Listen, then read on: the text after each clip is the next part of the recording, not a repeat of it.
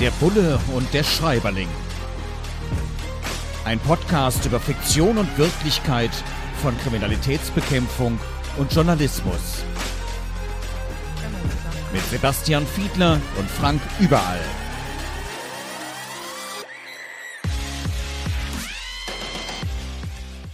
Herzlich willkommen zu einer neuen Ausgabe von Der Bulle und der Schreiberling. Diesmal mit Ursula Poznanski. Stille blutet, ein Kriminalroman, erschienen im Knorr Verlag. Und das ist schon für mich als Journalist eine sehr beklemmende Situation. Die Moderatorin verliest dort die Nachrichten und dabei verliest sie dann auch, dass sie selbst getötet werden soll. Und dann wird es ziemlich spannend, spielt in weiten Teilen im Medienmilieu dieser Kriminalroman und ähm, ja, hat viele reale Stellen drin drin, wo man sagt, ja, genau so ist es. Bei mir ist Sebastian Fiedler, unser Bulle hier im Podcast. Ich bin der Schreiberling, Frank überall mein Name. Und, Und der Bulle hat auch gleich die erste Frage ja, dazu tatsächlich. los. Äh, denn äh, was du gerade angesprochen hast, ich glaube, es gibt viele Zuhörerinnen und Zuschauer, die, die fragen sich, wie kommt eigentlich diese Moderation zustande? Ne? Also sitzt eine Moderatorin da und äh, kriegt ein Thema gesagt und erzählt drauf los oder gibt es irgendeinen Dritten, der schreibt dir dann irgendwie alles auf? Also wie ist denn da überhaupt so der Ablauf? Also ich glaube, viele haben da gar nicht so eine richtige Vorstellung von. Da hatte ich dir mal was anderes aufgeschrieben. Nein, wir, wir schreiben hier nichts auf. Wir, wir machen das tatsächlich, wir haben ein paar Stichworte, aber ansonsten äh, unterhalten wir uns hier sehr frei. Und tatsächlich ist es so, also wie das in dem konkreten Fall passiert ist, das darf ich hier nicht spoilern, weil dann macht es ja keinen Sinn, das Buch mehr zu lesen. Und wir wollen ja auch ein bisschen Lust auf Bücher, auf Kriminalromane machen. Aber es ist tatsächlich so, dass die allermeisten Moderatorinnen und Moderatoren äh, zwar live moderieren, aber die Texte vorher feststehen und dass es sogar noch mal so ist, dass jemand noch mal über die Texte drüber kommt und wir nennen das Abnehmen, dass eine Redakteurin, ein Redakteur dann auch noch mal drauf schaut, ist das so in Ordnung, muss man das anders formulieren? Das heißt, äh, ich glaube in der Tagesschau merkt man es sehr deutlich. Die sitzen ja immer relativ mhm. steif da, aber auch in den anderen Sendungen. Es ist sehr häufig, also fast durchgängig so, dass die dann auf einem Teleprompter das, was sie vorher geschrieben haben, dort eben noch mal gezeigt bekommen. Äh, für den Notfall, falls das Ding ausfällt, dann, das ist also Teleprompter, da werden die Buchstaben so mhm. angezeigt unter der Kamera. Und für den Fall, dass das ausfällt, hat man dann nochmal Moderationskarten dabei, wo das auch nochmal draufsteht. Aber viel Kreativität ist dann, wenn man es vorträgt, eben tatsächlich nicht mehr möglich. Äh, was einerseits ein bisschen schade ist, auf der anderen Seite aber vielleicht auch gut so, denn da guckt dann eben auch nochmal einer drauf. Blöd ist, wenn man sie nie mag, wenn die Redakteurin, der Redakteur dann irgendwie Formulierungen da reinbastelt, die man eigentlich kaum sprechen kann. Und was ich immer schwierig fand, und da habe ich mich dann auch ehrlich gesagt geweigert, wenn man dann mal ein bisschen was Lustiges machen möchte, dann finde ich das so was Geskriptetes. Also im Kollegengespräch, es gab Sender in meiner Geschichte, die dann verlangt haben, auch bei lustigen Themen das Gespräch komplett zu skripten und das lehne ich grundsätzlich ab. Dann sage ich, sucht euch jemand anderes, da bin ich Dienstleister und diesen Dienst leiste ich nicht, weil ich persönlich habe den Eindruck, dass zumindest ich nicht lustig sein kann, äh, wenn ich was ablese. Das finde ich albern, aber andere können das. Also das aber, aber bei, der, bei, bei, dem Text selber, welche Rolle spielt denn die Moderatorin selbst? Also schreibt den ersten Text tatsächlich die Journalistin, also die Moderatoren sind ja nun auch Journalistinnen und Journalisten. Schreiben die mit? Werden die mit einbezogen? Schreiben sie selbst? Oder ist es bei jeder Sendung so ein bisschen anders? Kann ja auch sein, dass Letzteres. die Formate sich es ist, es ist tatsächlich sehr unterschiedlich. Nein, es ist bei jeder Moderatorin, bei jedem Moderator unterschiedlich. Also ich, ich arbeite ja selbst auch für verschiedene Sender und äh, wir haben dann auch so ja, heute elektronische Systeme, wo man dann eben das Thema des Beitrags einträgt und wo man auch einen sogenannten Anmoderationsvorschlag formuliert. Das ist auch das, was ich meinen Studierenden an der Hochschule beibringe. Dort mache ich meistens die Kurse Kurse zum Audiojournalismus und das gehört einfach zu einem Beitrag dazu. So, und dann gibt es Situationen, und da muss ich immer wieder grinsen, wenn ich dann morgens das Radio anmache zum Beispiel oder später irgendwann äh, was im Fernsehen sehe und eins zu eins mein Ammoderationsvorschlag übernommen wurde, dann kann ich davon ausgehen, dass an dem Tag wahrscheinlich richtig Stress war. Mhm. Ja, dann, okay, das, das ist jetzt einigermaßen gut formuliert, das nehme ich jetzt direkt so. In der Regel versuchen sie auch eine persönliche Note reinzubringen, also auch selbst zu schreiben. Aber es gibt auch Moderatorinnen und Moderatoren, ähm, bei denen das nicht die Kernkompetenz ist und die tatsächlich die Sachen komplett schreiben lassen und mhm. dann nur noch wegmoderieren, was gerade weg muss. Das gibt es, aber das ist die extreme Seltenheit. Mhm. Verstehe. Gut. Ähm, Ursula Posnanski, Stille blutet, dieser Kriminalroman im Medienbereich. Da wird eben dann beschrieben, dass die Moderatorin dann eben ja plötzlich einen fremden Text liest und ihren eigene, ihre eigene Ermordung ankündigt. Und natürlich sieht es nicht nur die Polizei im Fernsehen, sie wird auch angerufen, sie wird informiert und dann heißt es so, jetzt äh, bitte, was macht ihr? Und dann heißt es ja nichts es ist ja keine ganz konkrete Bedrohung. Ähm, wir wissen jetzt auch nicht, was wir tun sollten. Und ähm, dann nimmt das Schicksal halt seinen Lauf, weil das ist jetzt nicht so gut. Wenn sowas dann auf dem Sender war, wir hielten das wahrscheinlich für einen Scherz. Also jetzt die imaginären PolizistInnen hier in diesem Roman. Aber wenn sowas passieren würde, also mir ist nicht bekannt, dass es wirklich schon mal passiert wäre, aber theoretisch denkbar wäre es. Und wenn sowas passieren würde, wird doch die Polizei nicht sagen, ach, lass mal lass mal, nee, also wir haben hier noch, der Sebastian muss noch eine Folge Budd und Schreiberling aufnehmen und ach nee, das ist uns zu viel Arbeit und ist ja gar keine richtige Bedrohung, oder? Nein, also würde es natürlich nicht laufen und die Polizei würde sich das natürlich angucken, würde natürlich versuchen abzuschätzen, sofern das irgendwie geht. Äh, wo kam der Text eigentlich her? Also da mag es ja durchaus Anknüpfungspunkte für Ermittlungen geben. Irgendwoher muss das ja gekommen sein. Irgendeiner muss hier den geschrieben haben oder äh, es muss jedenfalls Stränge gegeben haben, anhand derer man ermitteln kann. Das ist der erste Punkt. Der zweite Punkt ist ja, man würde gucken, hat es denn sonst in der Vergangenheit schon Bedrohungsszenarien gegeben? Also ist die bei Social Media zum Beispiel schon mit dem Tode bedroht worden, weil sie irgendein Interview gegeben hat oder ja. so etwas, genau. Und ähm, also das würde man abschätzen und würde dann so eine Gefahreneinschätzung machen. Und das ist die Grundlage dafür, was die Polizei dann anschließend machen würde. Ja? Also würde sie versuchen, tatsächlich in, dem Täter eine Falle zu stellen, würde sie die äh, Moderatorin schützen bis hin zu Personenschutz und so, also um mal so die ganze Bandbreite der polizeilichen Möglichkeiten aufzuzeigen. Was realistisch passiert, können wir nicht sagen. Der Bulle und der Schreiberling. Ursula Poznanski, Stille blutet ist der Roman, um den wir uns heute kümmern. Und wir haben es gerade schon angesprochen, Social Media ist natürlich eine Fundgrube für alles. Also für alles Schöne, aber auch für alles andere. Ne?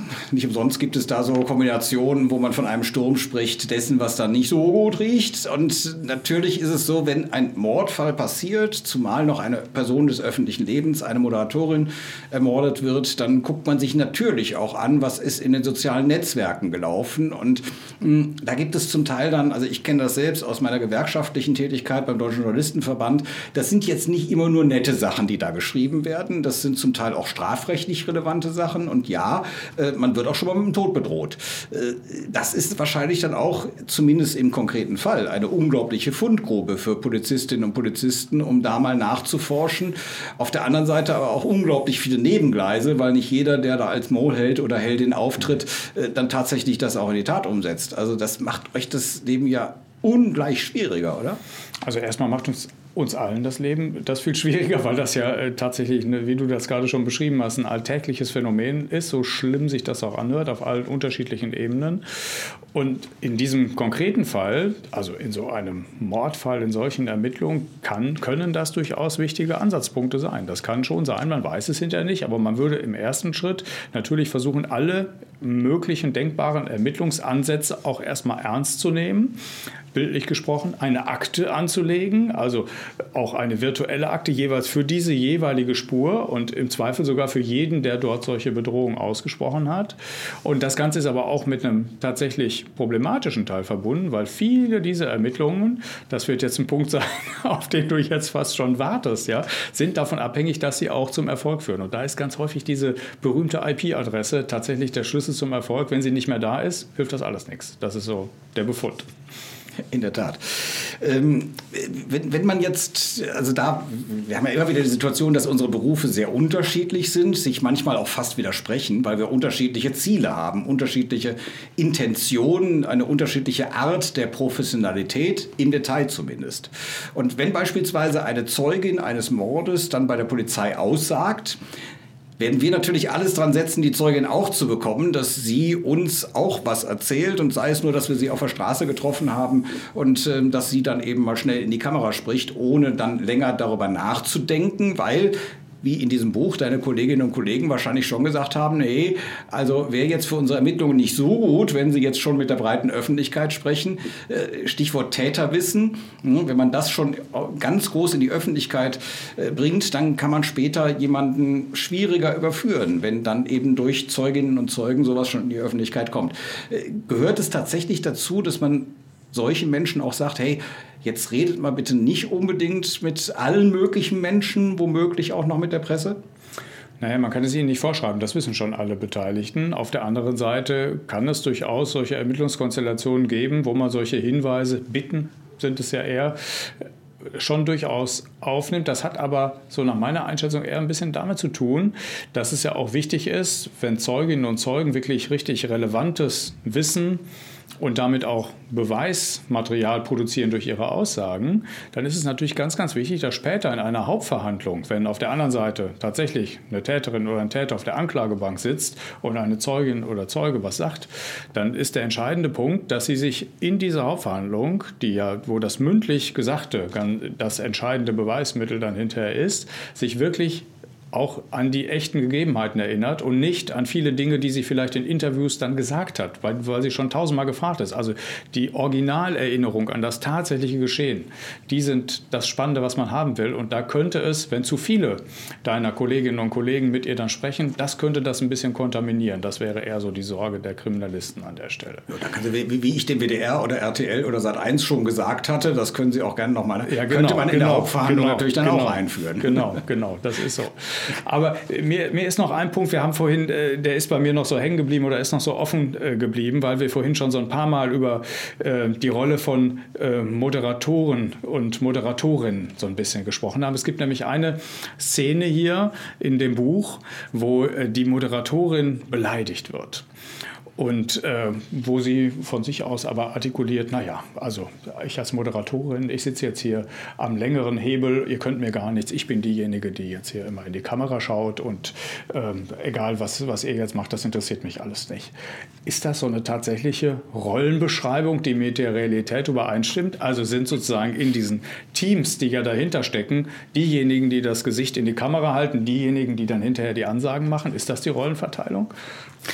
Bei mir läuft gerade innerlich so ein Film ab. 25 Jahre öffentlich-rechtlicher Rundfunk und auch zum Teil Privatfernsehen. Und äh, wenn ich da alles so kennengelernt habe, und nein, bei den Überwiegenden ist das nicht so, aber ja, ganz vereinzelt gibt es solche Gestalten schon. Die schon auch wissen, und seien wir mal ehrlich, natürlich, die Menschen, die da auch ganz präsent für die Bevölkerung sichtbar, hörbar, erlebbar sind, ja, die haben natürlich einen anderen Promi-Faktor. Genauso wie eine Leadsängerin oder ein Leadsänger von einer Band. Ja, da weiß man jetzt auch nicht, wer ist der letzte Schlagzeuger oder so, sondern ne, das, das, verbindet sich damit. Und ich, ich glaube, wenn man sich, also Peter Klöppel kennt man, kennt man jetzt das ganze Team, das hinter der Kamera bei RTL arbeitet? Na, ich glaube eher nicht. Und ähnlich ist es bei Tagesschau heute und ähnlichem. Insofern, ja, da ist schon ein Kern oder ein Körnchen Wahrheit dran, dass es dazu verführen könnte. Aber damit macht man sich eben auch nicht wirklich Freunde. Und manchmal braucht man, wenn eben beispielsweise, und es ist ja oft unter Zeitdruck, wenn in der allerletzten Minute noch was ausgetauscht wird. Man sagt, okay, den, äh, den Film über den Kanarienvogel müssen wir jetzt nicht unbedingt machen. Das war eher eine bunte, also das nennen wir, wenn was Buntes, was Vermischtes, was Nettes, einfach fürs Auge noch zum Ende der Sendung kommt. Und dann passiert aber noch irgendwas ganz Wichtiges. Sag mal, jetzt nehmen wir ganz kurzfristig den Film rein dann wäre es natürlich unpraktisch, wenn man keine kreative Arbeitsatmosphäre hat, weil man sie durch solches Gehabe kaputt gemacht hat. Und äh, dann der Autor, der Reporter, Frank überall kommt und sagt, ja, jetzt lasse ich die mal zappeln oder den mal zappeln. Also insofern, mhm. nein, wie in allen Lebensbereichen, im Team klappt es am besten, aber manche definieren die Abkürzung Team für sich, wie es eben manche tun. Toll, ein anderer macht's. Also insofern, manchmal muss man da vorsichtig sein, aber das ist eher die äh, extreme Auswirkung. Stichwort, wir nehmen mal eben noch den Film rein. In dem Buch äh, spielen ganz besondere Filme unter anderem eine Rolle, nämlich die mit die mit diesen kleinen Endgeräten, diesen Smartphones gemacht werden. Das passiert ja an allen Ecken und Kanten und das äh, passiert der Polizei natürlich auch, dass vielfach von unterschiedlichen äh, Szenerien, zum Beispiel bei Unfällen oder so, dann Handyvideos gemacht werden. Es gibt Situationen, wo die bei der Polizei von besonderem Interesse sind. Wenn es jetzt ein ganz schlimmer Terroranschlag gewesen wäre, dann würde man die Leute sogar auffordern, die alle hochzuladen auf so eine Plattform, die das BKA dann bereitstellt. Aber für Journalistinnen und Journalisten spielen ja solche Videos auch wahrscheinlich eine Rolle. Wie geht ihr denn eigentlich mit solchem Material um? Gibt es dann Leute, die sagen, hier, guck mal hier, ich äh, habe hier ein tolles Video und dann sagt ihr, ach, das ist ja super, das können wir direkt so ausstrahlen? Oder wie geht ihr mit solchem Material um?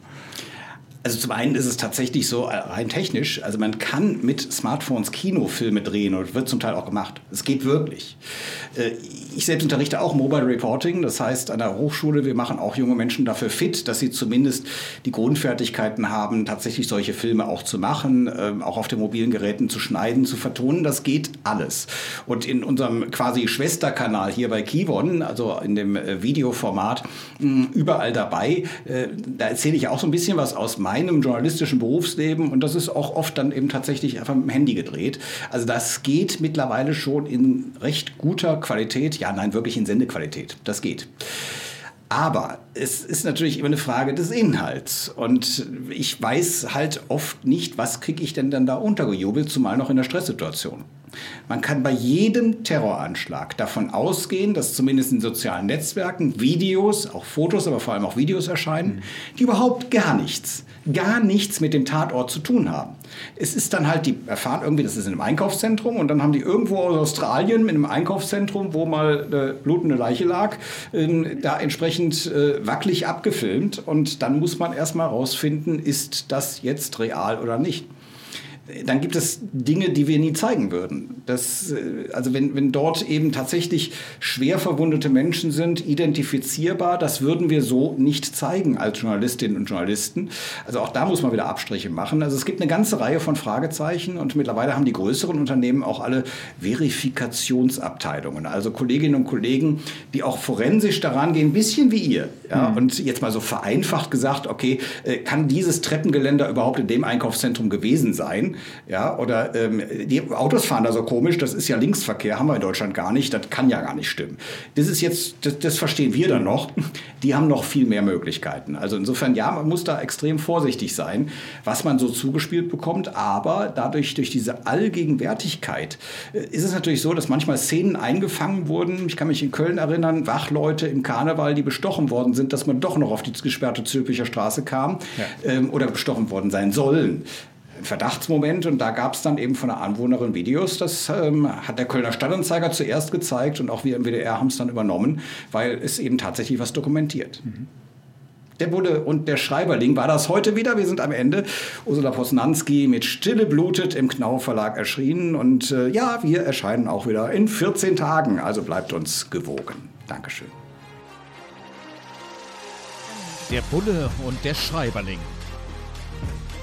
Ein Podcast über Fiktion und Wirklichkeit von Kriminalitätsbekämpfung und Journalismus. Mit Sebastian Fiedler und Frank Überall.